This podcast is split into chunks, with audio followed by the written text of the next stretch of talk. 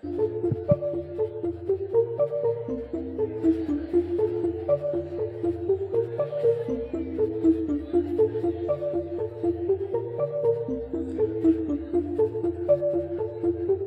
soirées de la philo, cinquième saison, dernière soirée.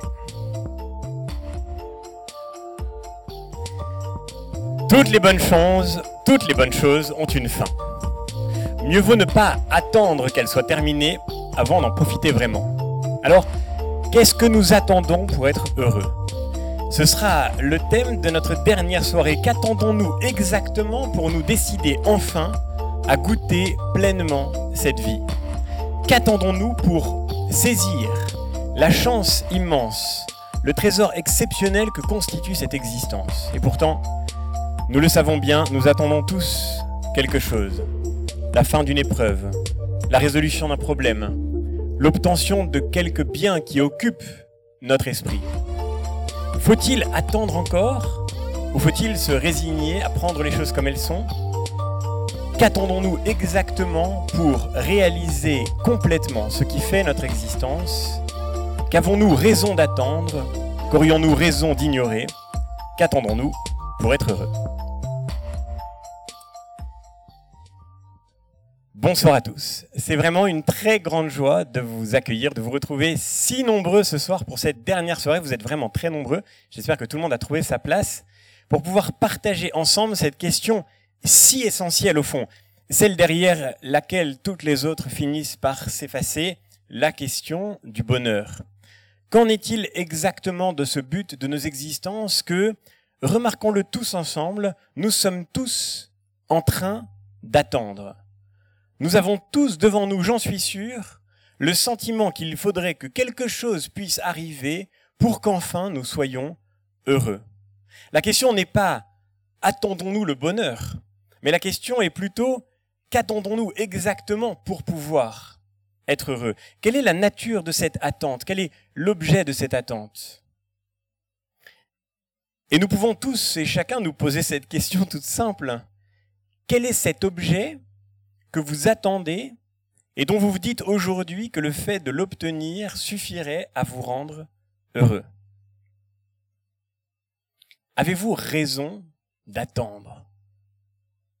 Avons-nous raison de l'attendre, cette condition du bonheur? Avons-nous raison de croire qu'il pourrait venir un moment à laquelle, auquel euh, nous parviendrions enfin et qui serait celui de la félicité donnée, enfin offerte, enfin comblée? Y a-t-il un moment où nous pourrons nous dire, enfin, arriver à ce bonheur que nous cherchons, à ce bonheur que nous attendons? Dans cette question, qu'attendons-nous pour être heureux? Il y a évidemment quelque chose qui n'est pas seulement une question, mais aussi une injonction. Vous connaissez peut-être ce qui a inspiré lointainement le titre de cette soirée, cette chanson de Ray Ventura en 1937 qui s'appelle Qu'est-ce qu'on attend pour être heureux? J'ai failli, avec Maël, vous la passer ce soir, mais nous nous sommes dit qu'on allait rester sérieux. Qu'est-ce qu'on attend pour être heureux? Qu'est-ce qu'on attend pour faire la fête? C'est une chanson dont le contenu philosophique n'est pas absolument certain, qui a été diffusée dans un album intitulé Banane mais qui porte avec elle cette injonction qui n'est pas seulement une question qu'est-ce qu'on attend, mais qu'est-ce qu'on attend? Est-ce qu'il ne faudrait pas y aller? Est-ce qu'il ne faudrait pas enfin être heureux. Est-ce qu'il ne faudrait pas maintenant faire la fête? Qu'est-ce qu'on attend encore? Dans cette chanson de Reventura, nous pouvons trouver au fond le signal d'une forme de révolte intérieure. Ça suffit, il faut arrêter d'attendre, il faut arrêter de penser que c'est toujours pour demain, que c'est toujours pour plus tard. Qu'est-ce que vous pouvez espérer posséder de plus qui pourrait vous rendre plus heureux? De fait, le bonheur n'est peut-être pas dans le fait que nous obtenions ce que nous attendons. Ou pour le dire autrement, le bonheur n'est peut-être pas dans le fait d'obtenir une satisfaction quelconque. Nous avons déjà croisé à plusieurs reprises cette mécanique du désir si singulière, si étonnante. Il y a quelque chose d'incroyablement solennel dans ce tonnerre. nous parlons de quelque chose de très grave, nous parlons de vos vies maintenant, attention. Nous avons déjà parlé de cette mécanique du désir qui fait qu'au fond, nous croyons toujours qu'un désir qui se présente devant nous, lorsqu'il sera satisfait, s'accompagnera enfin d'une félicité absolue, alors qu'en réalité, nous l'avons tous déjà vécu. Lorsqu'un désir est satisfait, quelle est la première chose qui se produit? Un autre désir survient, bien sûr. Et d'une certaine manière, plus nos désirs sont satisfaits, plus de nouveaux désirs naissent. Plus nos désirs sont satisfaits, plus nous avons de chances de vivre au fond l'expérience d'une frustration permanente, d'une sorte de déception perpétuelle. C'est là que le coup de tonnerre aurait dû arriver, théoriquement. C'est-à-dire, si nous croyons que le bonheur est toujours pour demain, alors nous sommes condamnés d'une certaine manière à cette espèce de déception structurelle de nos existences. Parce qu'en réalité, le bonheur n'est peut-être pas dans le fait d'obtenir la satisfaction d'un désir. La question de la satisfaction nous renvoie à ce grand paradoxe qui se manifeste si bien, au fond, dans le concret de nos vies. Euh, on pourrait citer ce paradoxe mis au point par un économiste qui s'appelle Easterlin. Cet économiste euh, a montré, c'est un paradoxe de la satisfaction, ce qu'il en était, par exemple, de notre rapport à l'argent. Parce que, ne mentez pas, je suis sûr que quand nous nous sommes dit qu'attendons-nous pour être heureux, certains, au moins dans cette pièce, se sont dit, si je pouvais gagner un peu mieux ma vie. Eh bien, Easterlin montre une chose tout à fait surprenante, c'est qu'en fait, la satisfaction que nous avons dans l'existence, le degré de bonheur que nous déclarons, parce que nous sommes des êtres sociaux, dépend en très grande partie de la manière dont nous nous comparons à ceux qui sont autour de nous. Et un individu est statistiquement plus heureux ou a plus de chances d'être heureux quand il gagne 2000 euros dans une entreprise où tout le monde en gagne 1000 que quand il gagne 3000 euros dans une entreprise où tout le monde en gagne 10 000. Qu'est-ce qu'on attend pour être heureux? Vous voyez, au fond, nous regardons toujours les autres avec ce désir d'obtenir ce qu'ils possèdent, de telle sorte, montre Sterling, que de façon purement statistique, là encore, il se produit un phénomène extrêmement étonnant plus vous gagnez d'argent, plus vous devenez riche, plus vous fréquentez des gens qui sont encore plus riches que vous, beaucoup plus riches que vous, des gens dont l'inégalité de revenus est bien plus importante que si vous ne fréquentez que des gens qui sont finalement peu ou mal payés. Et par conséquent, plus votre rémunération augmente, plus vous avez de chances d'être en fait terriblement malheureux et de vous sentir frustré. Parce que vous avez le sentiment que tous les gens qui vous entourent sont toujours plus chanceux que vous sont toujours plus heureux que vous. Alors est-ce qu'il ne faudrait pas, plutôt que d'espérer toujours plus, de vouloir toujours autre chose, de regarder toujours les autres, pourquoi ne pourrions-nous pas simplement considérer ce que nous sommes, ce que nous possédons, ce que nous avons aujourd'hui, ce que nous avons reçu, ce que nous avons la chance de pouvoir cultiver maintenant? Et si après tout le bonheur était là-dedans? Dans le fait, comme le dit Saint Augustin, non pas de désirer ce que nous ne possédons pas encore, mais de réapprendre à désirer ce que nous possédons déjà de réapprendre à aimer ce que nous avons reçu comme si nous pouvions le désirer encore, comme si nous ne le possédions pas. À vivre au fond cette expérience inverse de la frustration qui est l'expérience terrible, la seule expérience vraiment terrible de l'existence, qui consisterait à conjuguer le bonheur uniquement au passé, à ne faire du bonheur qu'une qualification rétrospective. C'est Pascal qui nous fait observer cette chose très étonnante, du pur point de vue de la psychologie, là encore, que nous sommes malheureux de perdre quelque chose que nous n'étions pas heureux de posséder. Nous sommes malheureux de perdre quelque chose que nous n'étions pas heureux de posséder. Aujourd'hui, par exemple, aucun d'entre vous ne se réveille le matin en disant quelle espèce de tragédie absolue, je n'ai que deux bras. Je n'ai pas de troisième bras. Ma vie est trop difficile et trop éprouvante. C'est vraiment une catastrophe. Non, vous vous réveillez le matin, tout est normal, vous avez deux bras et tout va bien. Mais d'une certaine manière, vous ne mesurez même pas que tout va bien. C'est le jour où un accident ou une maladie vous fera perdre l'usage d'un organe que vous direz comme la vie était belle et comme j'étais heureux quand j'étais en bonne santé. La santé fait partie, nous en avons parlé cette année en évoquant cette idée que la santé c'est la vie dans le silence des organes, c'est-à-dire la vie comme mon corps ne me parle pas. La santé c'est un bien infiniment précieux, mais dont on ne mesure la valeur qu'au moment où on commence à le perdre, au moment où il s'éloigne de nous. Nous sommes malheureux d'avoir perdu des choses que nous n'étions pas heureux de posséder. Tous nos malheurs, toutes nos tristesses, toutes nos misères sont misères de grands seigneurs, dit Pascal. Ce sont misères de rois découronnés. Vous ne vous levez pas le matin en vous disant quelle catastrophe, je ne suis pas roi. Ah non, vous n'êtes pas roi, vous savez. En revanche, si vous aviez été roi et que vous aviez été chassé du trône, sans doute tous les matins vous vous lèveriez en vous disant quelle situation épouvantable, j'ai perdu ma couronne. Je ne suis plus roi eh bien tous nos malheurs sont d'une certaine manière les malheurs de quelqu'un qui n'a pas su cultiver ce qu'il pouvait posséder, qui n'a pas su reconnaître le bien qu'il avait reçu, et qui se plaint d'avoir perdu ce qu'il ne s'était pas réjoui d'avoir. Qu'est-ce qu'on attend pour être heureux dit en substance Blaise Pascal, comme Ray Ventura. Qu'est-ce qu'on attend pour être heureux Vous voyez, on devrait peut-être euh, contempler, considérer avec bien plus d'estime ce que nous regretterons de perdre, avant même de l'avoir perdu. Le grand drame dans l'existence, ce serait de décliner un jour le bonheur uniquement au passé, dans un sens rétrospectif. Vous connaissez cette phrase absolument terrible de Prévert, magnifique et terrible, qui dit ⁇ J'ai reconnu le bonheur au bruit qu'il a fait en partant. J'ai reconnu le bonheur au bruit qu'il a fait en partant. C'était le bonheur. Et ça, pour le coup, ce serait la catastrophe de nos vies, voyez. Et d'une certaine manière, ce serait une catastrophe aussi au sens où celui qui dit ⁇ J'ai reconnu le bonheur au bruit qu'il a fait en partant ⁇ et celui qui ne reconnaît pas qu'il y a peut-être encore dans sa vie bien des choses qui méritent qu'elles soient contemplées, qu'elles soient estimées à leur juste valeur et qu'elles deviennent l'occasion d'un véritable bonheur. Non pas désirer toujours ce que nous ne possédons pas encore, mais se remettre à désirer ce que nous possédons déjà, se remettre à regarder ce que nous possédons déjà comme quelque chose de désirable. Et c'est la raison pour laquelle, oui, nous pouvons nous poser cette question, qu'attendons-nous pour être heureux? Parce que bien plus que de conditions extérieures, le bonheur se nourrit d'abord d'une sorte d'engagement intérieur. Si nous prenons au sérieux ce que nous venons de montrer, alors nous pouvons dire que le bonheur est aussi une affaire de choix. Que le bonheur est aussi une affaire de choix. Une affaire de volonté. Comme le dit Alain dans les propos sur le bonheur, il y a plus de volonté qu'on ne le croit dans le bonheur.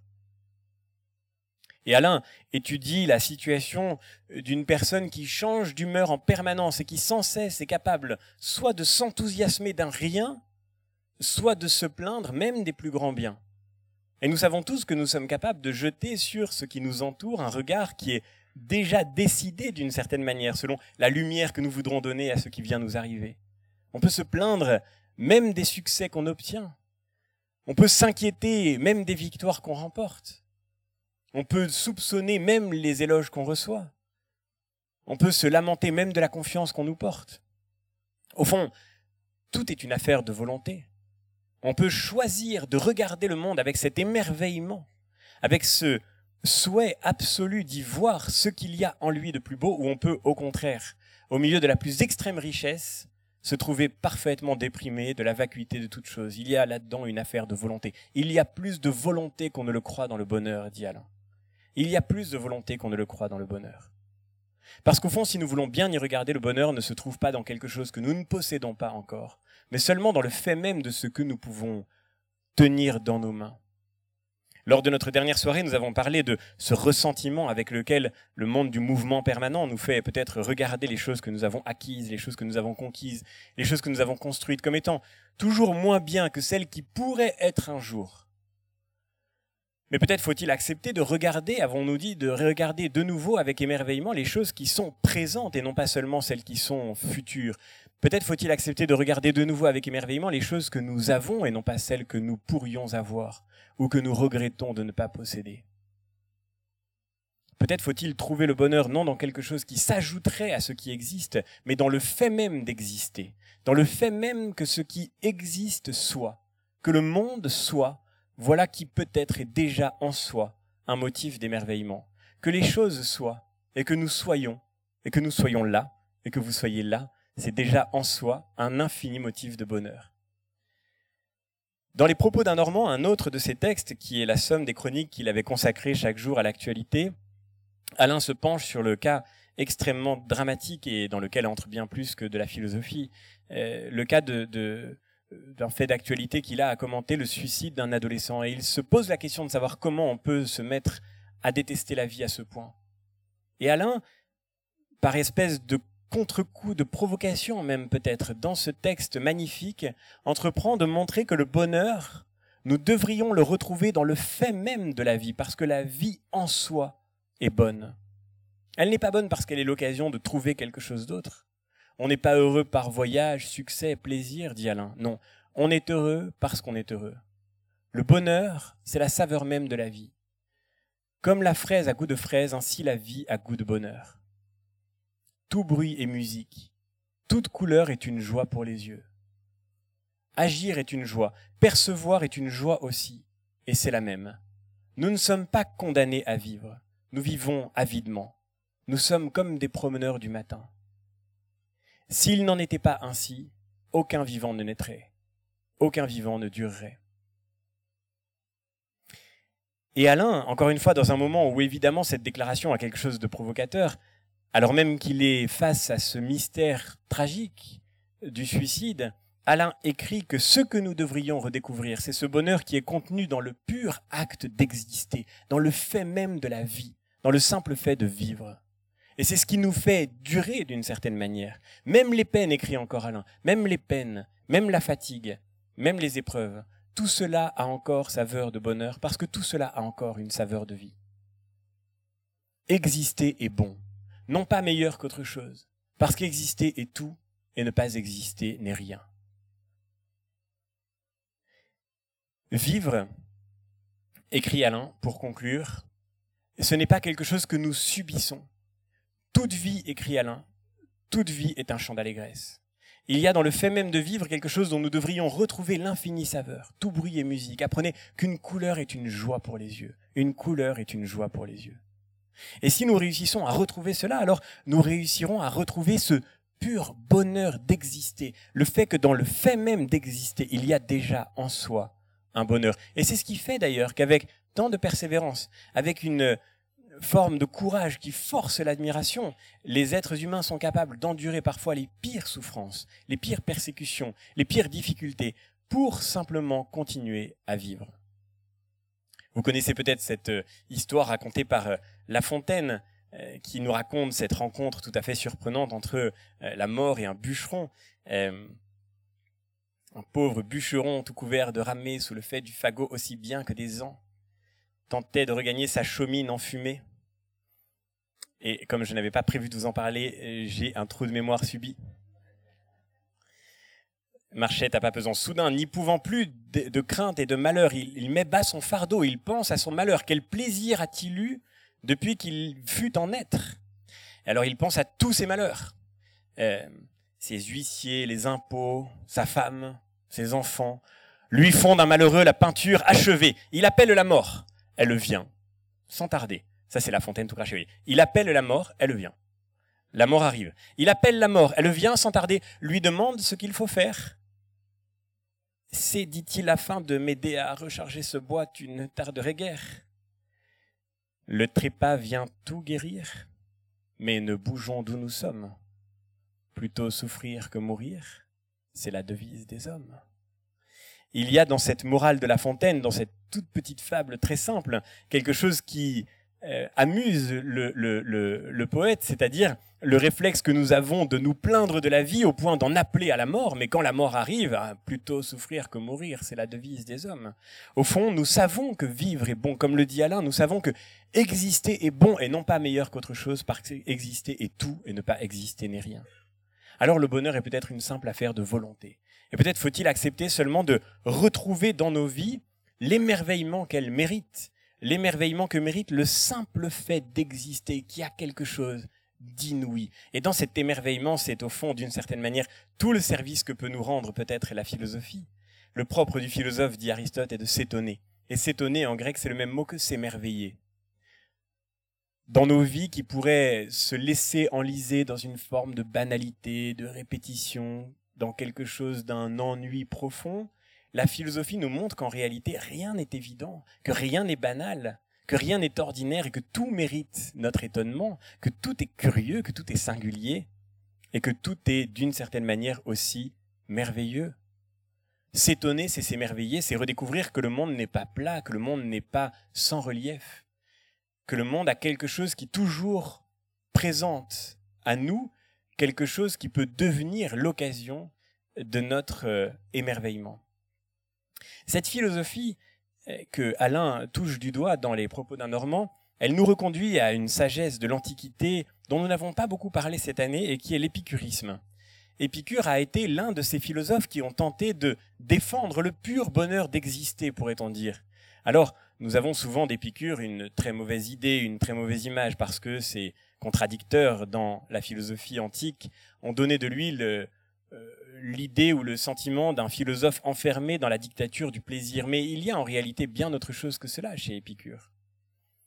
Dans la lettre à Ménécée, Épicure nous dit que le bonheur peut se trouver dans une forme de retrouvaille très simple avec la vie.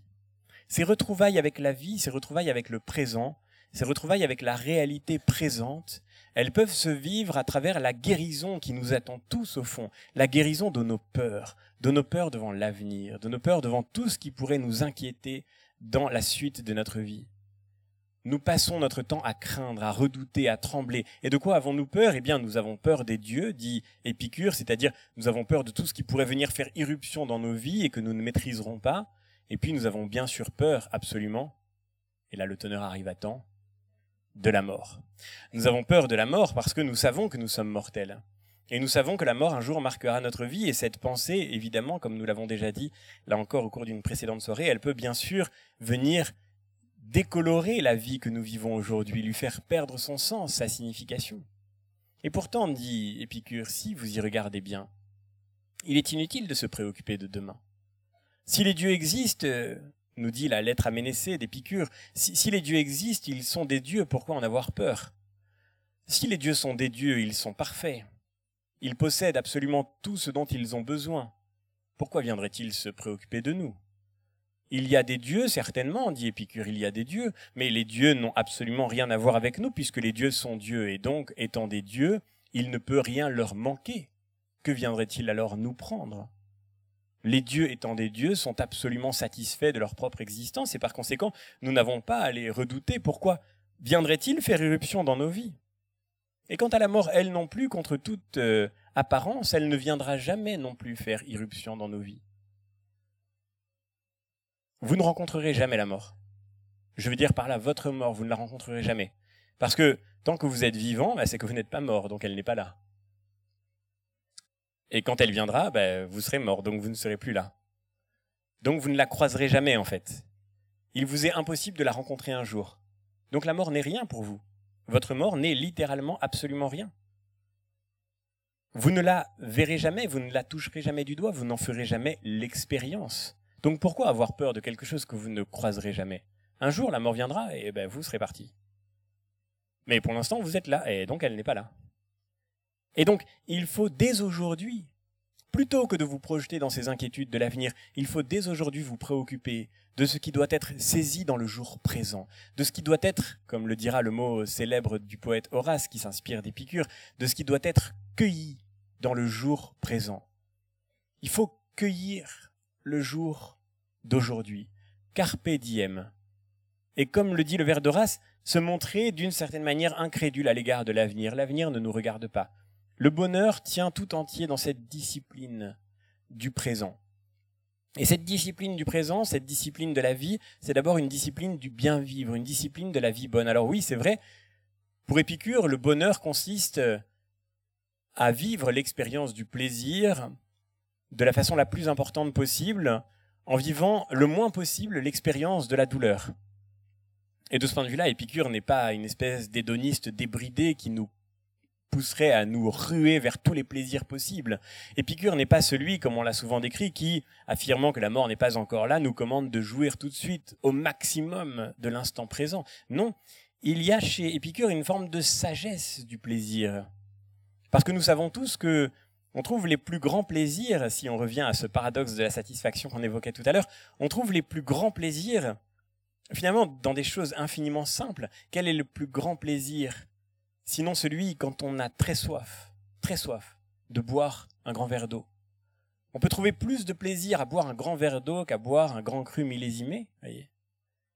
il y a quelque chose de très simple au fond dans la sagesse épicurienne. Le commandement de cette simplicité qui nous pousse à retrouver dans la vie ordinaire, dans chaque jour ordinaire, ce qui mérite d'être estimé vraiment, ce qui mérite d'être pleinement vécu.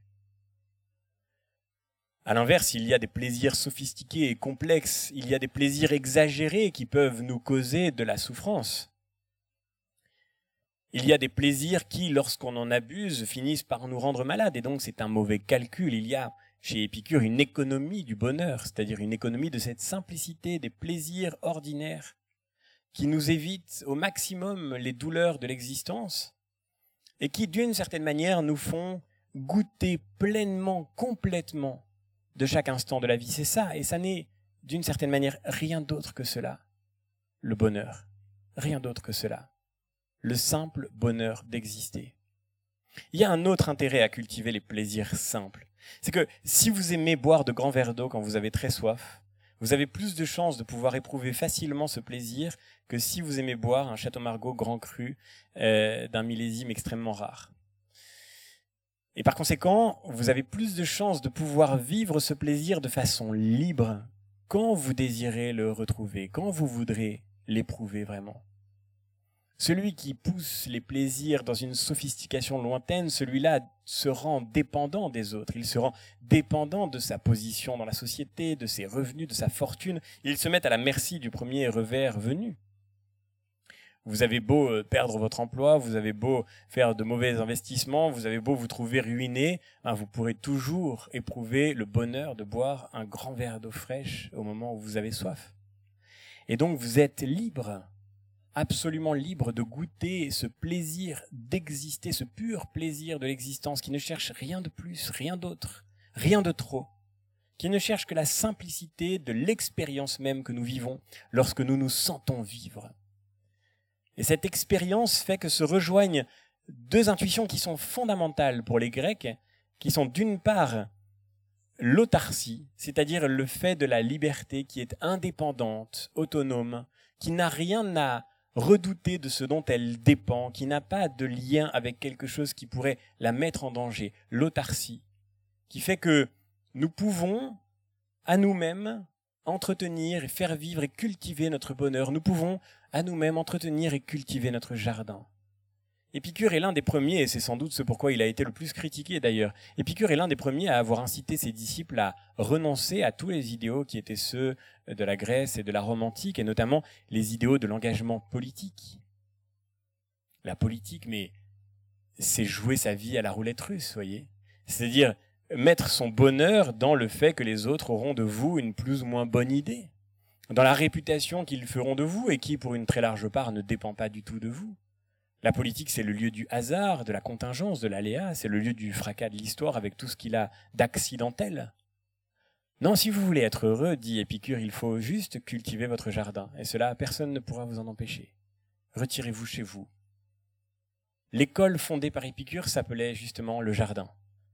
Et elle entretenait cette euh, intuition selon laquelle il faut quitter le fracas des cours pour se retirer au jardin, puisque nous sommes dans un théâtre, il est évidemment euh, tout à fait ajusté d'opposer cours et jardin. Quitter le monde public pour retrouver son jardin et pour cultiver son jardin. Et cultiver son jardin, c'est être en un lieu où personne ne pourra vous empêcher de goûter cette joie toute simple qui est celle d'exister et de voir le monde exister.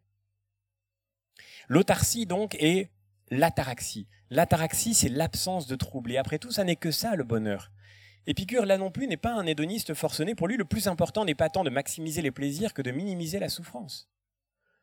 Ce que nous vivons avec le plus de peine, c'est l'expérience de la souffrance, de la souffrance physique, de la souffrance morale. C'est l'expérience de ce trouble qui nous peine.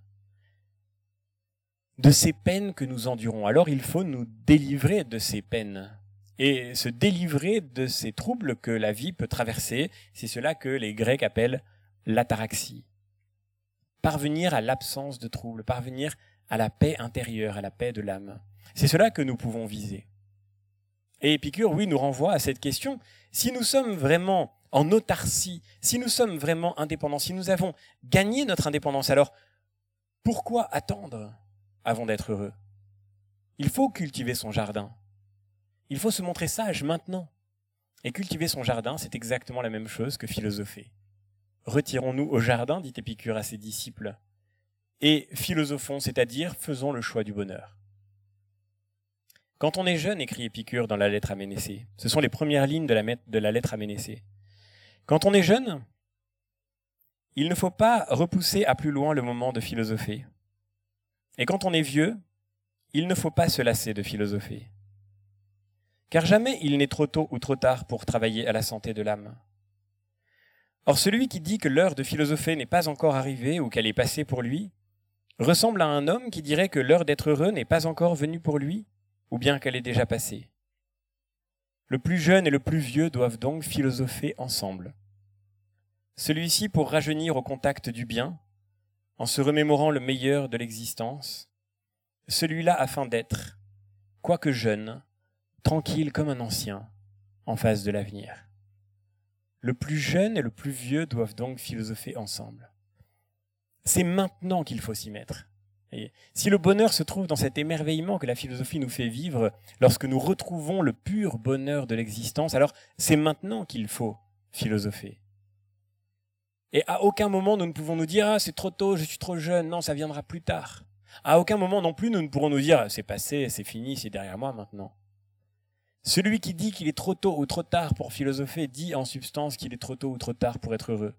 Or il n'est jamais ni trop tôt ni trop tard pour être heureux. Le moment pour être heureux, c'est maintenant. Le moment pour cultiver cet amour du réel, pour cultiver les plaisirs simples de la vie, pour épargner à notre âme les troubles qu'elle traverse, et pour devenir tranquille comme un ancien en face de l'avenir, ce moment, c'est maintenant. D'où l'invitation de Horace, Carpe diem, cueille le jour. Cette invitation qu'on a mise dans tant de cadrans solaires ou qu'on a approché de tant de moyens de mesure du temps, parce que le temps passe, il faut saisir le jour présent. Qu'est-ce qu'on attend pour être heureux? C'est maintenant qu'il faut choisir le bonheur. C'est maintenant. Et peut-être que nous ne l'avons pas assez bien choisi, que nous ne l'avons pas suffisamment cultivé, peut-être que nous avons passé des années à nous plaindre. Eh bien, c'est maintenant qu'il faut cultiver cet effort que constitue le bonheur qui nous attend. Il y a dans ce texte quelque chose de magnifique qui nous rappelle au fond l'expérience des, soirées de la philo et notamment ce que me confiait euh, une personne que je croisais tout à l'heure euh, dans le petit bistrot d'en face, cette chose tout à fait incroyable que justement nous sommes là avec toutes les générations pour philosopher ensemble. Le plus jeune et le plus vieux doivent philosopher l'un et l'autre ensemble. Et il n'est jamais ni trop tôt ni trop tard pour se consacrer à la philosophie, et c'est la raison pour laquelle il est si beau d'une certaine manière que tous les âges de la vie puissent y être euh, consacrés. On retrouve cette même dimension qu'on appellerait aujourd'hui dans le jargon contemporain intergénérationnel, on la retrouve dans le texte d'un autre philosophe, texte extrêmement touchant et sur lequel je voudrais m'arrêter un instant avec vous, qui est celui de, Sénèque. Sénèque, euh, alors sans doute se retournerait-il un peu dans sa tombe en sachant que je le cite à côté d'Épicure, parce que Sénèque n'est pas un épicurien, c'est un stoïcien. Et euh, souvent les stoïciens s'opposent aux épicuriens. Mais de fait, Sénèque tente de montrer qu'il y a du vrai partout. Et d'ailleurs, dans les lettres à Lucilius, il a une petite allusion à Épicure pour dire que si on lui reproche de citer Épicure, il répondra que la vérité n'appartient jamais à personne. Dans les lettres à Lucilius, Sénèque, qui est déjà assez avancé dans son parcours personnel, politique et philosophique, bien sûr, écrit à l'un de ses disciples beaucoup plus jeune que lui qui s'appelle Lucilius. Il lui écrit de très nombreuses lettres. C'est vraiment une œuvre magnifique et très facile à lire, très facile d'accès, qui sont une somme de conseils animés par une forme de d'élan du cœur absolument merveilleux. Dans les lettres à Lucilius, Sénèque tente de réveiller chez son élève, chez celui auquel il écrit, le désir de consacrer sa vie à cette recherche authentique du bonheur. Il y a quelque chose d'infiniment touchant qui nous ramène à la relation qu'un enseignant peut avoir avec un élève, euh, que des parents peuvent avoir avec leur enfant, cette relation que donc euh, ce maître de vie qui est Sénèque entretient avec son disciple. Et ce sur quoi Lucilius ne cesse d'être exhorté, c'est sur le fait qu'il est nécessaire de consacrer chaque instant, maintenant, à cet effort sur soi-même pour pouvoir devenir heureux. Nous avons déjà parlé du stoïcisme et des grands principes du stoïcisme. Le stoïcisme partage avec l'épicurisme au moins une certitude fondamentale, même si elle ne se décline pas du tout de la même manière. Pour le stoïcien, comme pour l'épicurien, le bonheur dépend de nous. Nous ne devons pas attendre qu'une condition extérieure vienne faire notre bonheur. Soit que parce que, comme Épicure, on regarde la vie comme étant bonne par elle-même et que on s'oblige à goûter les plaisirs simples qu'elle présente, soit que, comme Épictète, comme Marc Aurèle, comme la tradition stoïcienne, on s'oblige à considérer que ce qui ne dépend pas de nous ne peut pas être un mal pour nous. Ni un bien, ni un mal pour nous. Parce que le bien, c'est ce qu'il faut poursuivre, et le mal, c'est ce qu'il faut éviter. Mais alors, si quelque chose ne peut pas être évité, ça ne peut pas être un mal. Et si quelque chose ne peut pas être atteint, ça ne peut pas être un bien. Et donc cet effort intellectuel, cet effort intérieur, c'est la condition du bonheur. Au fond, nous passons notre temps à nous plaindre comme des fous, nous passons notre temps à nous lamenter que des choses qui doivent arriver vont arriver que des choses même qui sont arrivées sont arrivées. Nous avons eu l'occasion de parler de cette question dans une conférence sur la souffrance cette année, il y a euh, quelques mois de cela. Et de fait, pour le stoïcien, nous nous faisons toujours souffrir nous-mêmes. Tu es malade. Tu te plains d'être malade, tu es fou, disions-nous. Tu te plains d'être malade, tu es fou. Parce que le fait que tu te plaignes ne va rien changer au fait que tu es malade. Prends tes médicaments et arrête de te plaindre. Ne dis pas je suis malade, c'est horrible, dis simplement mon corps a mal. Mais moi, tout va bien, la maladie étant un fait ne peut être pour moi ni un bien ni un mal, elle est quelque chose qui arrive et c'est tout. Vous allez mourir un jour, bah voilà, ça n'est ni un bien ni un mal, nous allons tous mourir un jour. Vous aurez beau vous plaindre toute votre vie, ça ne changera rien au fait que vous allez mourir un jour, alors au moins arrêtez de vous plaindre. Ça ne changera absolument rien à l'issue finale de vos vies. Si nous ne pouvons pas éviter la mort, la mort n'est pas un mal pour nous. Si nous ne pouvons pas éviter de mourir, mourir n'est pas un mal pour nous. Si nous ne pouvons pas devenir immortels, devenir immortels ne serait pas un bien pour nous. Nous devons regarder les choses comme elles sont, elles sont, c'est un fait. Et regardons comme un bien et comme un mal cet effort intérieur que nous pouvons faire pour ajuster nos représentations à la réalité du monde. Et alors, d'une certaine manière, tout nous deviendra propice, puisque rien n'arrivera qui puisse nous faire du mal, et nous serons invulnérables. Mais ceci suppose un effort immense, bien sûr. Et Sénèque, tout au long de ses lettres à Lucilius, ne cesse de rappeler son élève à la nécessité de travailler maintenant. C'est maintenant qu'il faut travailler à se transformer soi-même. C'est maintenant qu'il faut travailler à convertir ses représentations. C'est maintenant qu'il faut reprendre la maîtrise de soi-même.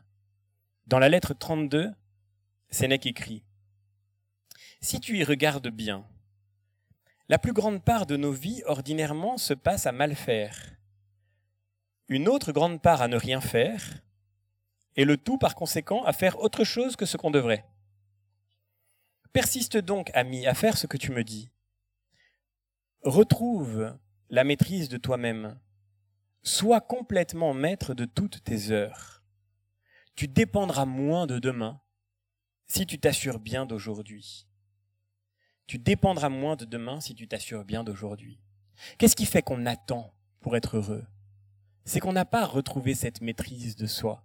C'est qu'on n'a pas retrouvé cette maîtrise de nos propres représentations. Ce qui fait que nous attendons d'être heureux, c'est que nous ne cessons de regarder des choses qui nous arrivent ou qui pourraient nous arriver comme si elles étaient un bien ou un mal et par conséquent, nous leur confions notre vie.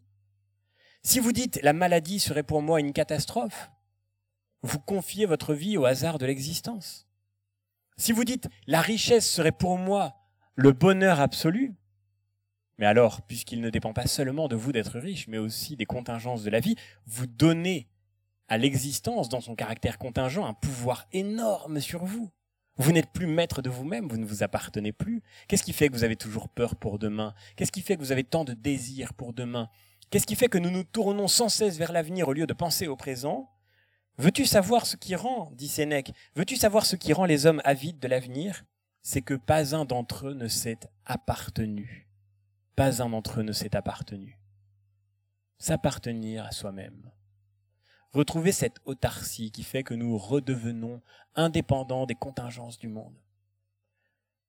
Être une fois encore philosophe, voilà ce qui impose que nous puissions maintenant retrouver le sens de la valeur de chaque heure. Redeviens maître de chaque heure. Sois complètement maître de toutes tes heures. On pourrait quasiment en faire une devise pour aujourd'hui dans un monde qui est marqué par la dispersion de notre attention, par le fait que nous avons tellement de mal à garder la maîtrise de ce à quoi nous accordons notre concentration, c'est-à-dire de ce à quoi nous accordons cette valeur infinie qu'est le temps que nous donnons sans pouvoir jamais le reprendre. On pourrait vraiment en faire une devise, sois complètement maître de toutes tes heures. De fait, le grand drame serait de ne pas saisir dans nos vies la valeur de ce maintenant, la valeur de cet aujourd'hui, de ne pas cultiver dans nos vies la valeur de ce jour présent. Et alors il y a un, chapitre, une lettre, la lettre 122, euh, qui a quelque chose d'assez, euh, d'assez, euh, d'assez amusant, dans laquelle sans doute parce que son élève est plus jeune que lui et qu'il s'inquiète des frasques possibles de la jeunesse, de la jeunesse, lui qui, n'habite pas dans la même ville, Sénèque écrit à Lucilius en lui parlant de la catastrophe que constitue le fait de se lever trop tard le matin. Je me suis dit que j'allais vous lire cette lettre, elle mérite un peu le détour. Malheur à celui qui sommeille lâchement quand le soleil est déjà haut et dont le réveil commence à midi. Et encore, pour beaucoup, il n'est même pas jour à cette heure-là. On voit que d'une certaine manière, nous rencontrons les mêmes problèmes. Nous avons les mêmes résistances. Nos réveils sont plus sophistiqués, mais euh, il se passe les mêmes réflexes. Certaines gens font du jour la nuit, et réciproquement. Appesantis par l'orgie de la veille, leurs yeux ne commencent à s'ouvrir que quand l'ombre descend sur la terre. Tels que ces peuples placés, dit-on, par la nature sur un point du globe diamétralement opposé au nôtre, les hommes que je cite contrastent avec tous, non géographiquement, mais par le genre de vie. Antipodes de Rome, dans Rome même. Ils n'ont, suivant le mot de Caton, jamais vu du soleil, ni le lever, ni le coucher. Penses-tu qu'ils sachent comment on doit vivre, ceux qui ignorent quand il faut vivre? Penses-tu qu'ils sachent comment on doit vivre, ceux qui ignorent quand on doit vivre? Il y a quelque chose de très frappant dans ce texte parce que on trouve ici exprimé d'une façon très forte à travers cet exemple tout simple et qui a quelque chose d'amusant, la question de la nécessité du temps juste. Quand il faut vivre, mais c'est maintenant. Au fond, la question du comment importe peu. Et tout ce que nous aurons fait cette année ne servirait absolument à rien si nous ne savions pas que c'est maintenant qu'il faut le mettre en application. À quoi ça sert de faire des plans pour savoir comment il faut vivre si on ne sait pas quand il faut s'y mettre? Et ce quand, bien sûr, désigne ce maintenant dans lequel nous sommes.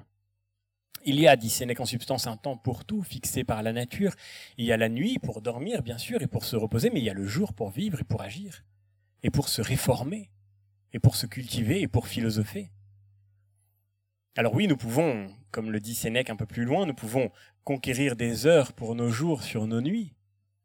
C'est-à-dire que nous pouvons entretenir l'activité de notre esprit au cours des soirées, et des soirées de la philo par exemple, mais il y a malgré tout dans la nature du monde à travers la lumière même du jour, quelque chose qui nous indique qu'il est temps de vivre et qu'il est temps d'agir. Et cette lumière qui se déverse sur le monde, c'est la lumière de la vie.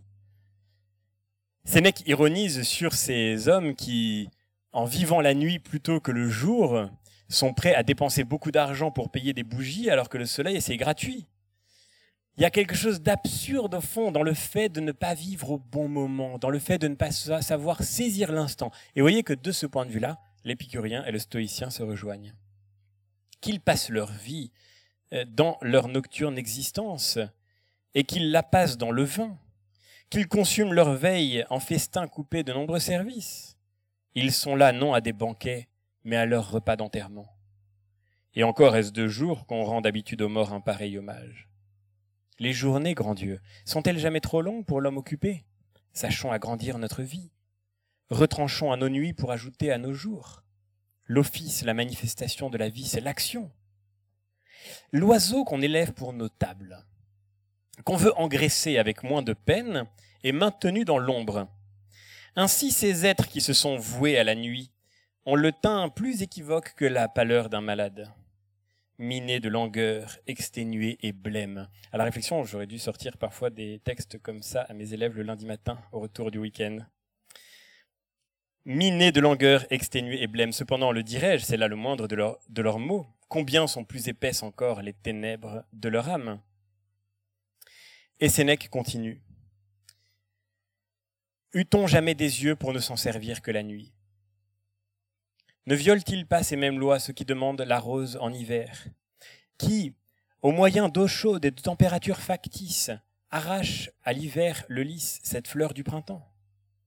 Dès qu'on a pris le parti de tout vouloir contrairement au rythme de la vie, on finit par un complet divorce avec elle. Le jour se lève, c'est l'heure du sommeil. Tout dort. Prenons nos, prenons nos exercices. Ma litière, mon dîner maintenant. L'aurore n'est pas loin. Il est temps de souper. N'allons pas faire comme le peuple. Laissons le jour vulgaire. Créons un matin pour nous, pour nous seuls. En vérité, de tels hommes sont pour moi comme s'ils n'étaient même plus. Ainsi vivait, nous nous en souvenons, une foule d'hommes du même temps.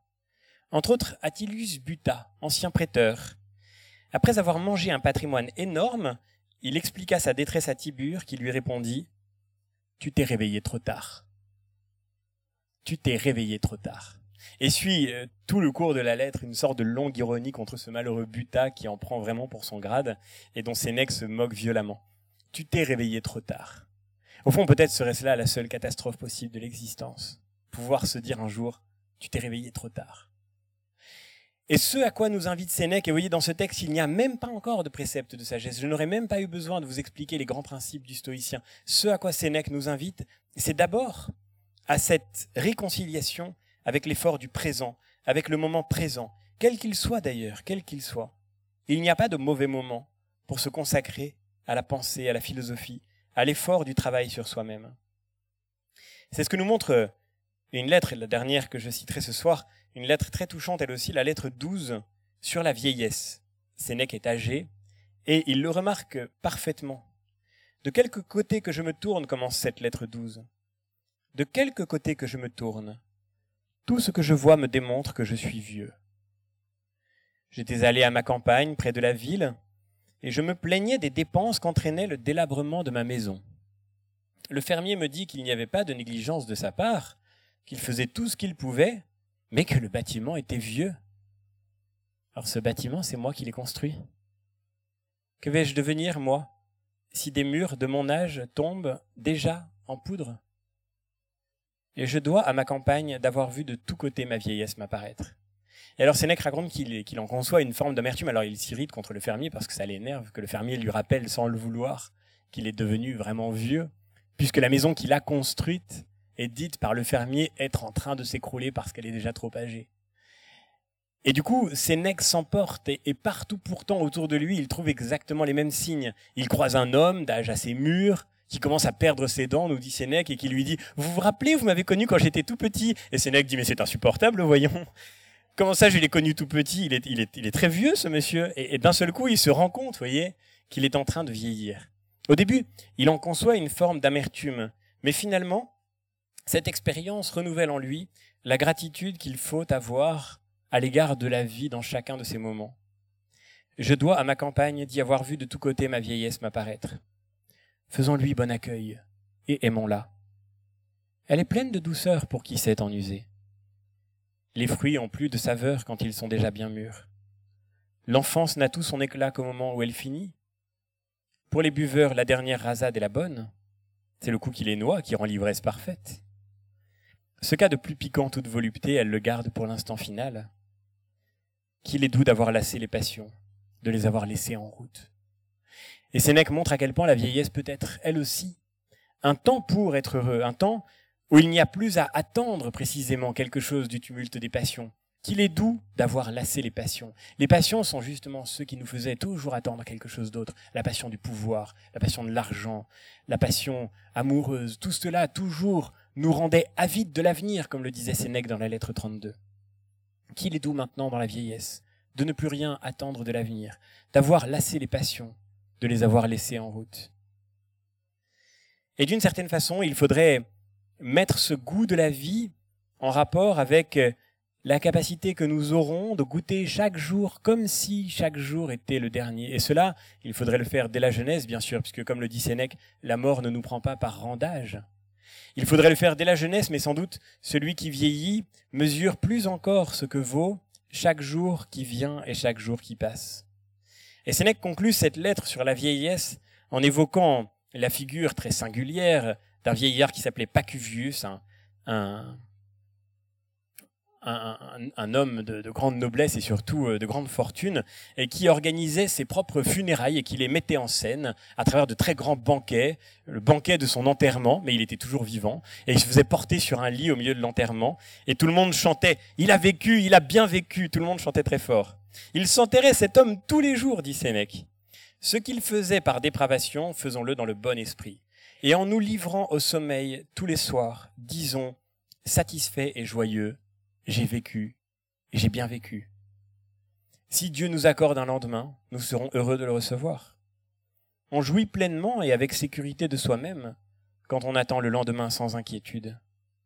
Qui dit le soir j'ai vécu peut dire le matin je gagne encore une journée. Vous voyez, il y a dans tous ces textes quelque chose comme une convergence surprenante qui s'opère entre des écoles très différentes, entre des moments très différents et qui nous dit qu'au fond, Le bonheur devrait se trouver dans le fait de retrouver pleinement l'instant présent, le jour d'aujourd'hui. Bien sûr, nous avons des projets, bien sûr, nous faisons des plans, bien sûr, nous nous projetons dans l'avenir. Et Sénèque, contrairement à Épicure, a été un homme public et il a vécu la vie d'un homme public, il a connu les affaires publiques.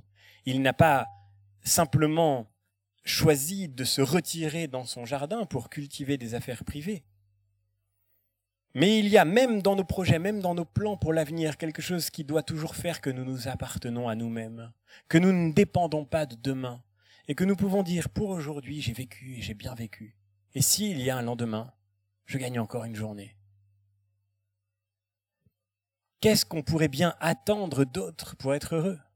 Peut-être le bonheur consiste-t-il dans le fait de rompre l'attente, de renoncer à l'attente et de cultiver maintenant le bonheur plutôt que de le projeter pour plus tard. Et encore une fois, il n'y a pas de d'aléa dans ces perspectives proposées. Il n'y a pas de contingence possible, il n'y a pas de fragilité qui nous exposerait au tourment de l'existence. Rien de plus misérable que ce doute, écrit encore Sénèque. Les événements qui approchent, quelle issue auront-ils? Combien me reste-t-il de vie Et quelle sorte de vie? Voilà ce qui agite de terreur sans fin l'âme qui ne se recueille jamais. Quel moyen avons-nous d'échapper à ces tourments? Un seul. Ne pas lancer notre existence en avant, mais la ramener sur elle-même. Si l'avenir tient en suspens tout mon être, c'est que je ne fais rien du présent. Hâte-toi donc de vivre, cher Lucilius, et compte que chaque jour est comme une vie entière. Si l'avenir tient en suspens tout mon être, c'est que je ne fais rien du présent. Si l'avenir tient en suspens tout mon être, c'est que je ne fais rien du présent. Hâte-toi donc de vivre, cher Lucilius, et compte que chaque jour est à lui seul une vie entière. Cette petite phrase qui illustre euh, des, l'un des, cartes que nous avons faites, que chaque jour est comme une vie, cette petite phrase, au fond, elle trouve sa clé et sa, euh, et sa signification profonde dans cette réconciliation avec le jour présent. Il ne s'agit pas de ne pas faire de plans, de ne pas penser à l'avenir, de ne pas travailler pour demain, de ne pas travailler pour les autres, mais de ne pas dépendre seulement de l'avenir. Et tout dans nos vies dépend de l'avenir, c'est que nous ne faisons rien du présent. Si tout dans nos vies est suspendu à l'avenir, c'est que nous ne faisons rien du présent. Hâte-toi donc de vivre, cher Lucilius. Hâte-toi de vivre. Alors évidemment, tout ceci suppose un énorme travail, bien sûr. Et, d'ailleurs, la, rupture avec euh, cette euh, suspension que nous éprouvons tous à l'endroit de l'avenir, cette rupture, elle se fait attendre paradoxalement. Il y a quelque chose en elle qui est suspendu au futur. Quand verras-tu, dit encore Sénèque, quand verras-tu l'heureux temps où tu sentiras que le temps ne t'importe plus, tranquille et sans trouble? Quand verras-tu l'heureux temps où tu sentiras que le temps ne t'importe plus? D'une certaine manière, au fond, de façon curieuse, il faut se hâter de vivre. Parce que vivre est quelque chose que nous n'avons pas encore vraiment accompli. Vivre est quelque chose qui n'est pas encore pour nous absolument achevé, qui n'est pas encore pour nous absolument présent. Il faut encore faire effort sur nous-mêmes. Et cet effort s'appelle la philosophie. Et pour Sénèque, bien sûr, la philosophie stoïcienne. Il faut faire effort sur nous-mêmes. De façon très curieuse, oui, nous pouvons dire que nous attendons le bonheur que nous attendons ce temps où le temps ne sera plus pour nous un sujet d'inquiétude permanente, que nous attendons le temps où nous pourrons vraiment vivre absolument de ce présent qui ne nous empêche pas de nous tourner vers l'avenir ou de nous souvenir du passé, mais qui au contraire leur donne toute leur signification en nous réconciliant avec le jour d'aujourd'hui. Et ce travail qu'il faut faire, ce travail, il prend du temps. Il prend du temps. Et c'est quelque chose de surprenant. Celui qui nous éclaire sur ce point, c'est un philosophe que nous avons déjà croisé souvent et que vous connaissez donc bien, et qui s'appelle Aristote. Aristote nous dit, vous vous en souvenez, que le bien est ce qui concourt à notre bonheur. Qu'est-ce que c'est être heureux, nous dit Aristote? Être heureux, c'est être accompli, c'est avoir accompli ses facultés. Être heureux, c'est être achevé dans son être. Il y a en nous, nous le disions il y a 15 jours, il y a en nous bien des choses qui sont encore seulement à l'état de potentiel, de potentialité, seulement à l'état de ce qu'Aristote appelle puissance. Des choses qu'on pourrait développer, des choses qu'on pourrait cultiver, des choses qu'on pourrait accomplir. Il y a parmi vous dans cette pièce beaucoup de talents en puissance qui ne sont pas encore accomplis. Et que sera pour nous le bonheur? Le bonheur viendra le jour où nous aurons accompli nos talents, où nous aurons achevé pleinement d'être complètement ce que nous sommes, où nous ne ferons d'une certaine manière plus qu'un seul avec nous-mêmes, où nous serons complètement nous-mêmes. Simple. Eh bien, pour devenir vraiment soi-même, il faut encore faire un long chemin, dit Aristote.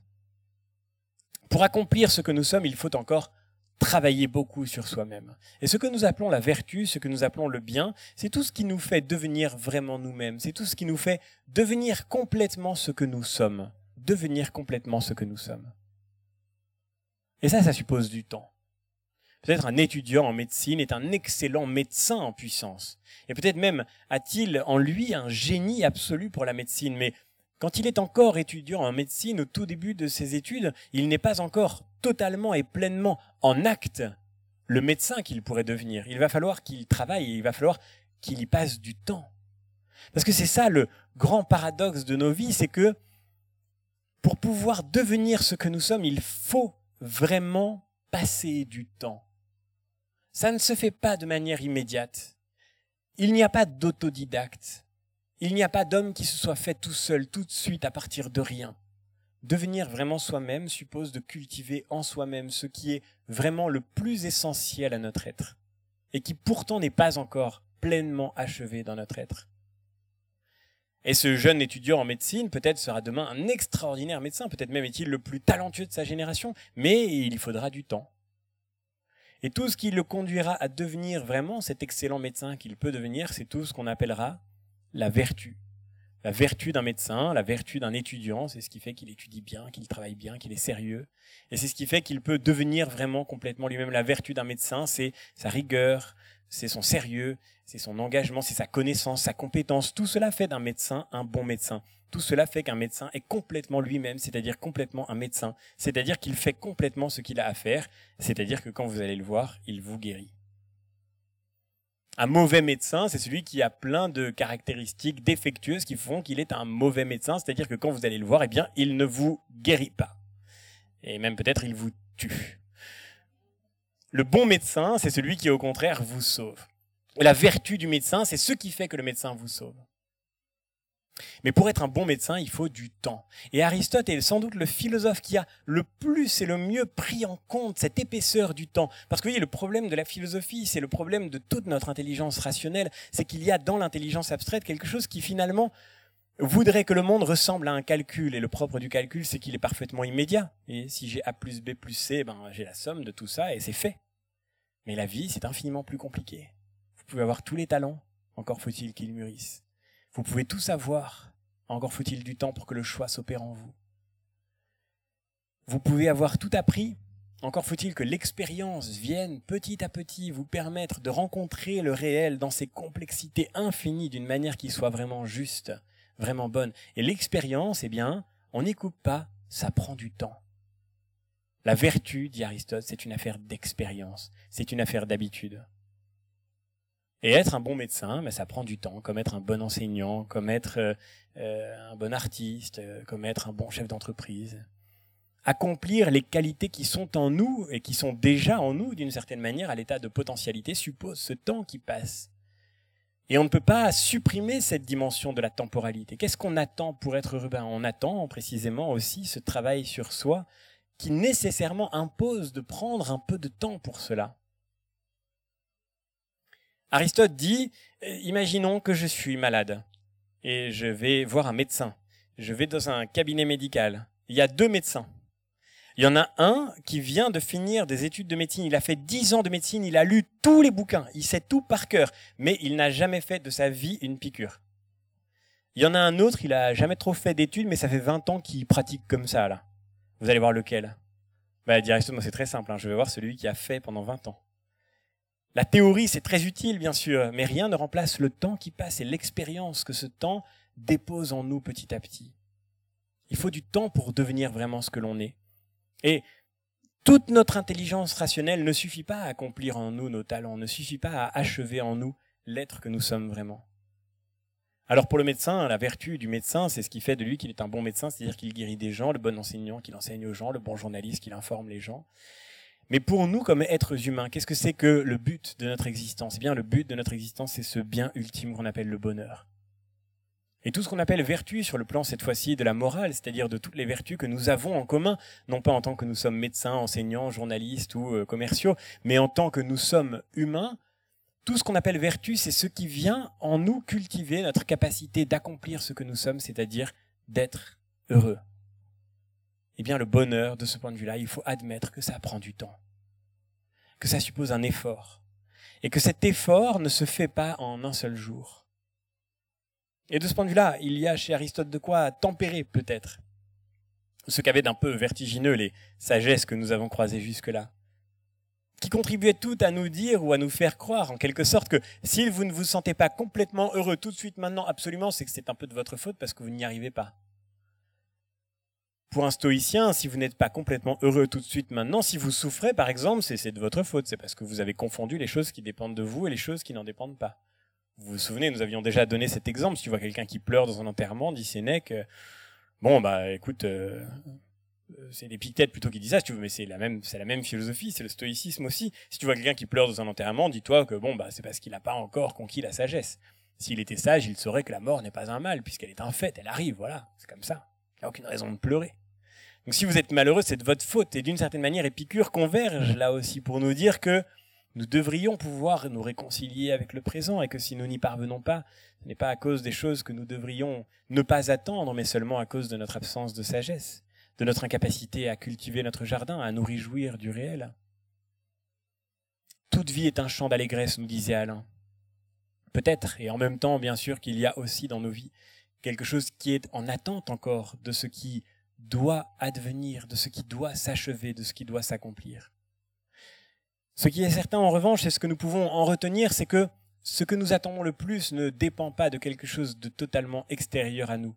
Ce qu'il nous faut cultiver, c'est cet effort qui, pour le coup, prend du temps, pour pouvoir cheminer peu à peu et accomplir ce que nous sommes. Et cela, nécessairement, suppose que le temps passe, suppose que la vie fasse son œuvre en nous.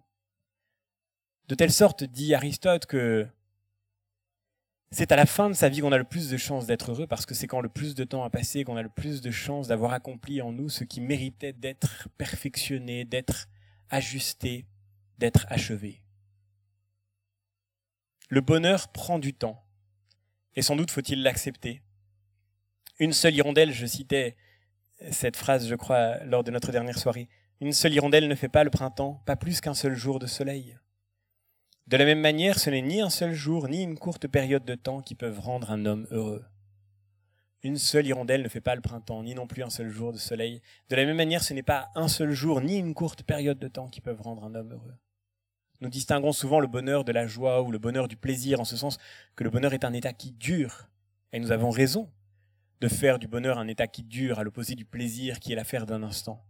Mais si nous avons raison de, de proposer cette distinction, c'est parce que, en fait, le bonheur, sans être seulement cet état qui dure, est aussi quelque chose comme un chemin qui dure, comme un effort qui dure, comme quelque chose qu'il nous faut peu à peu conquérir.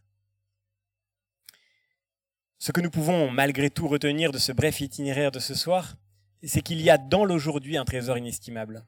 Non pas que l'aujourd'hui soit forcément l'occasion de vivre un bonheur parfait, un bonheur absolu, un bonheur achevé. Non pas que nous puissions peut-être dans le présent, tout de suite, immédiatement, trouver l'occasion d'une réconciliation avec le monde qui nous comble absolument. Nous le voyons avec Aristote, il y a sans doute encore quelque chose à travailler, quelque chose à changer, un effort à faire sur soi-même, et cet effort prendra du temps. Mais cet effort, c'est maintenant qu'il faut le commencer, c'est maintenant qu'il faut le vivre. Et de ce point de vue-là, oui, c'est vrai, peut-être, il n'y a pas d'autre moment possible pour nous engager complètement dans la voie de cette réflexion, de cette interrogation, dans la voie de cette exploration émerveillée que nous avons partagée ensemble, je l'espère un peu cette année, qui s'appelle la philosophie ou qui s'appelle de tout autre nom qu'on voudra, mais qui n'est que l'effort que nous faisons pour transformer notre regard sur le monde qui nous entoure, sur ceux qui sont autour de nous et sur nous-mêmes à la fin. Faire ce chemin qui prend du temps, parce qu'il prend du temps, c'est toujours devoir le commencer maintenant. C'est toujours devoir le commencer maintenant. Et nous pourrions conclure notre année avec ce magnifique texte d'Épictète qui conclut le manuel. Le manuel d'Épictète, c'est un tout petit texte qui est comme une sorte d'abrégé de la philosophie stoïcienne. Et dans son dernier chapitre, dans ses dernières lignes, Épictète, après avoir donné tous ses conseils, après avoir prodigué tous ses enseignements, après avoir tenté de proposer toutes les réflexions possibles sur la vie et la sagesse que nous devons trouver pour la traverser justement, Épictète conclut par ce sens de l'urgence particulière que constitue pour nous l'engagement dans cette transformation intérieure. Il ne suffit pas de tout connaître, de tout comprendre, quand bien même nous pourrions y être un jour parvenus. Encore faut-il que nous fassions de ce que nous avons connu l'occasion d'une transformation au terme duquel se trouve en réalité le bonheur. Jusque à quand te jugeras-tu indigne des plus grandes choses et te permettras-tu de blesser la droite raison? Tu as reçu les commandements auxquels tu devais donner ton assentiment et tu l'as donné. Quel maître attends-tu donc encore pour remettre ton progrès jusqu'à son arrivée? Si tu te négliges, si tu t'amuses, si tu fais résolution sur résolution, si chaque jour tu marques un nouveau jour où tu t'amuseras de toi-même, il arrivera que tu persévéreras dans ton ignorance et pendant ta vie et après ta mort. Commence donc dès maintenant, dès maintenant, Commence donc dès maintenant à te juger digne de vivre comme un homme, et comme un homme qui a déjà fait quelques progrès dans l'étude de la sagesse. Regardez l'exigence magnifique de ce texte. Commence donc dès maintenant. Et d'une certaine manière, ce texte nous provoque parce qu'il nous est tous adressé. Commence donc dès maintenant à te juger digne de vivre comme un homme et comme un homme qui a déjà fait quelques progrès dans l'étude de la sagesse. S'il se présente à toi quelque chose d'agréable ou de pénible, de glorieux ou de honteux, de bon ou de mauvais, Souviens-toi que le jour de la lutte est venu, que les Jeux olympiques sont ouverts, et que d'une seule action de courage ou de lâcheté dépendent ton salut ou ta perte. Que tout ce qui te paraîtra beau et bon soit pour toi une loi inviolable. C'est ainsi que Socrate est parvenu à la perfection, en faisant servir toute chose à son progrès. Pour toi, bien que tu ne sois pas encore Socrate, tu dois pourtant vivre comme quelqu'un qui veut le devenir. フフフフフフフ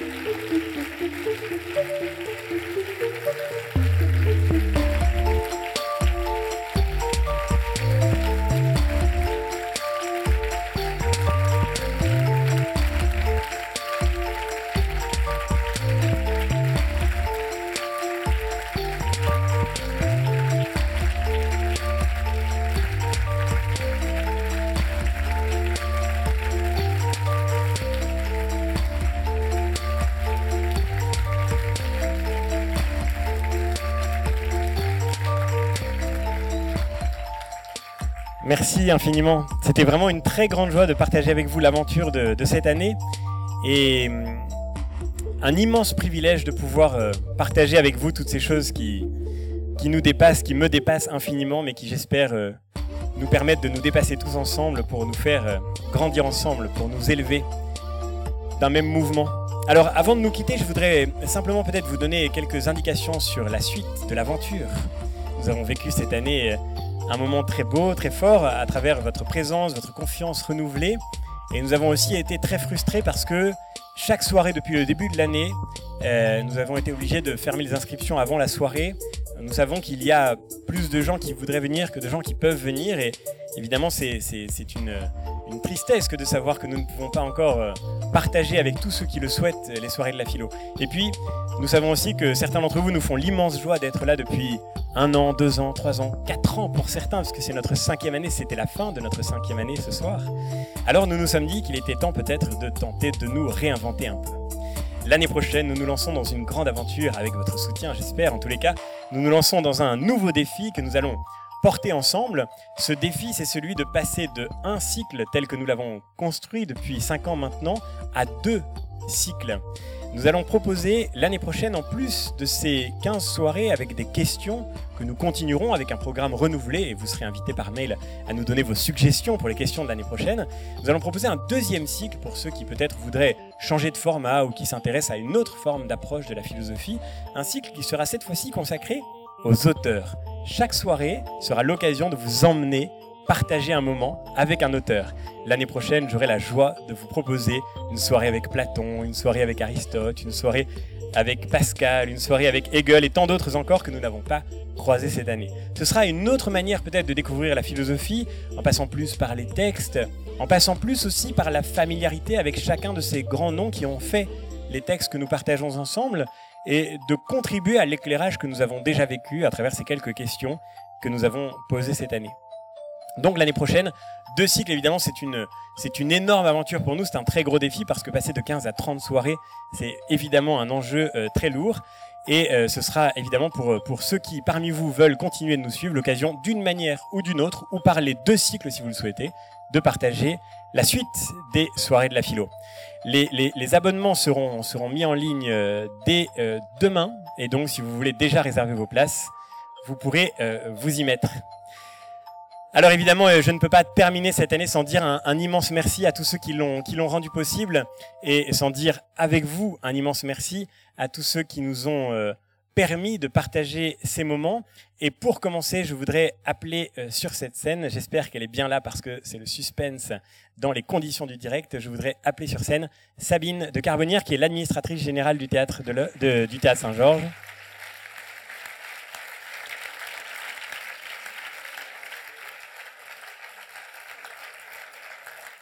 C'est donc les conditions du direct. Elle n'est pas là. Euh, elle va peut-être arriver tout à l'heure. En tous les cas, euh, on a eu l'occasion de remercier il y a 15 jours Madame Mignal, qui est la directrice du théâtre. Et vraiment, c'est une grande chance pour nous. Une des, une des hypothèses auxquelles, évidemment, euh, nous avons été confrontés, y compris par la, la, demande qui nous a été faite, aurait été de, de, de changer de lieu, d'aller dans un théâtre plus grand. Mais on se sent tellement bien ici et c'est un, c'est un, c'est un cocon tellement propice au partage de la philosophie que nous avons préféré rester dans cette maison qui devient vraiment la nôtre et la vôtre euh, grâce à eux. Euh, alors du coup, eh bien, je voudrais euh, remercier tous ceux qui m'ont accompagné cette année dans la poursuite des soirées de la philo. Sachez que c'est une association qui porte les soirées de la philo dans laquelle nous sommes tous bénévoles, moi aussi. et donc, je voudrais appeler sur scène toute l'équipe des soirées de la philo. Ils vont rentrer et je vous demande de les applaudir très fort.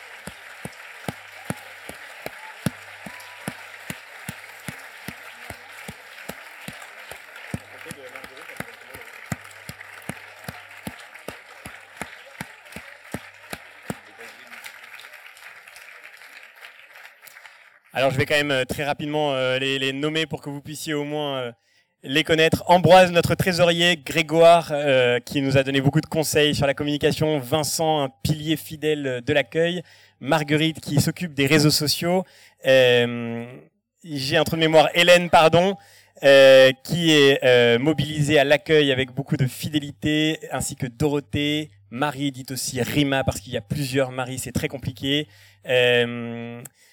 Euh, Madeleine, euh, Dauphine, Marie, la responsable de l'équipe d'accueil cette année, Dauphine qui s'est occupée, ainsi que Marie et Dorothée, euh, des différents groupes en province, parce que vous savez que c'est l'occasion de leur dire bonjour une fois de plus. Nous avons plusieurs villes qui nous suivent en province, et donc il faut animer maintenant non plus un groupe, mais une dizaine de groupes un peu partout en France et ça a été un très gros travail de lancer l'aventure. On espère qu'elle se poursuivra l'année prochaine.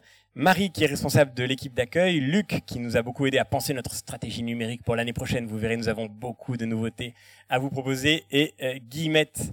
Voilà donc une équipe euh, euh, rassemblée pour pouvoir porter les soirées de la philo. Et puis, indispensable, ils ne sont pas sur scène parce qu'ils sont toujours à l'œuvre. Ceux qui, dans l'ombre, travaillent pour que ces soirées soient possibles et pour qu'elles puissent être suivies euh, Maël, qui est à la régie. Maël, est-ce que tu peux venir, qu'on puisse euh, enfin te voir sortir de la coulisse?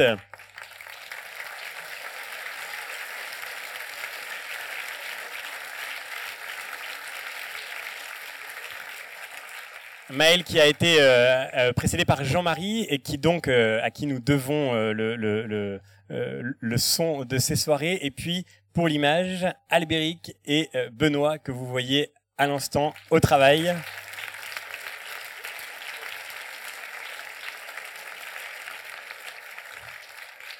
Et puis alors rien de tout ça ne serait possible sans la cheville ouvrière de l'association des soirées de la philo. Elle a fait le choix un peu fou de quitter son boulot pour se lancer dans l'aventure à temps plein. Et elle évidemment, elle aurait été très heureuse d'être avec nous ce soir, mais il lui arrivait une chose absolument catastrophique. Elle s'est cassé le pied ce matin. La chargée de mission des soirées de la philo, je propose de l'applaudir quand même. Elle verra la vidéo. Anne-Lise.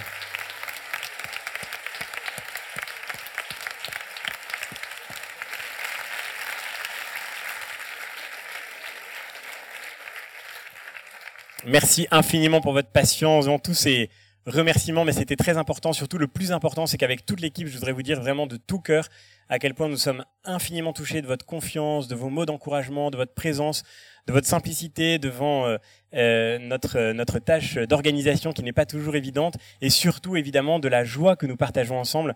cette année, euh, euh, une personne est venue euh, un jour que, que j'avais invité euh, à partager une de ces soirées et m'a téléphoné le lendemain en me disant ce qui m'a le plus frappé dans ce moment que j'ai vécu, c'est la joie que semble partager le public qui vient, la joie que nous avons tous au fond à, à cultiver le désir de la vérité. Et c'est cette joie dont vous nous donnez la chance infinie. Et avec toute l'équipe, je voudrais vous en remercier vraiment de tout cœur.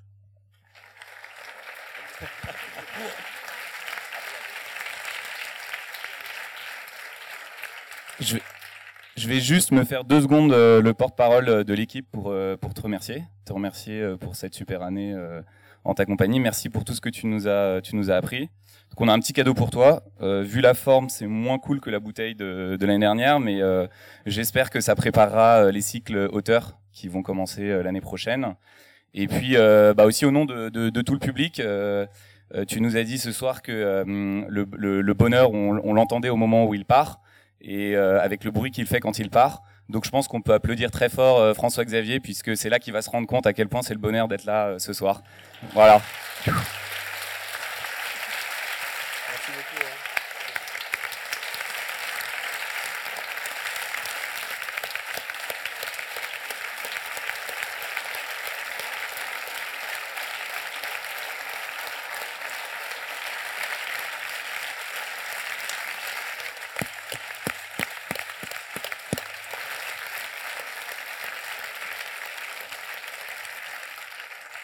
Merci encore infiniment. Alors on va pas se quitter comme ça. On vous a proposé, on vous propose un petit verre au bar du théâtre. Ça durera pas très longtemps pour qu'on puisse euh, fermer le théâtre euh, sans trop tarder. Mais ensuite, si vous souhaitez prolonger la soirée, il est possible de nous suivre dans le bistrot d'en face. Mais pour l'instant, on sera très heureux de vous offrir un petit verre au foyer. Donc surtout, n'hésitez pas à rester et à poursuivre cet échange. Merci encore vraiment infiniment et à l'année prochaine.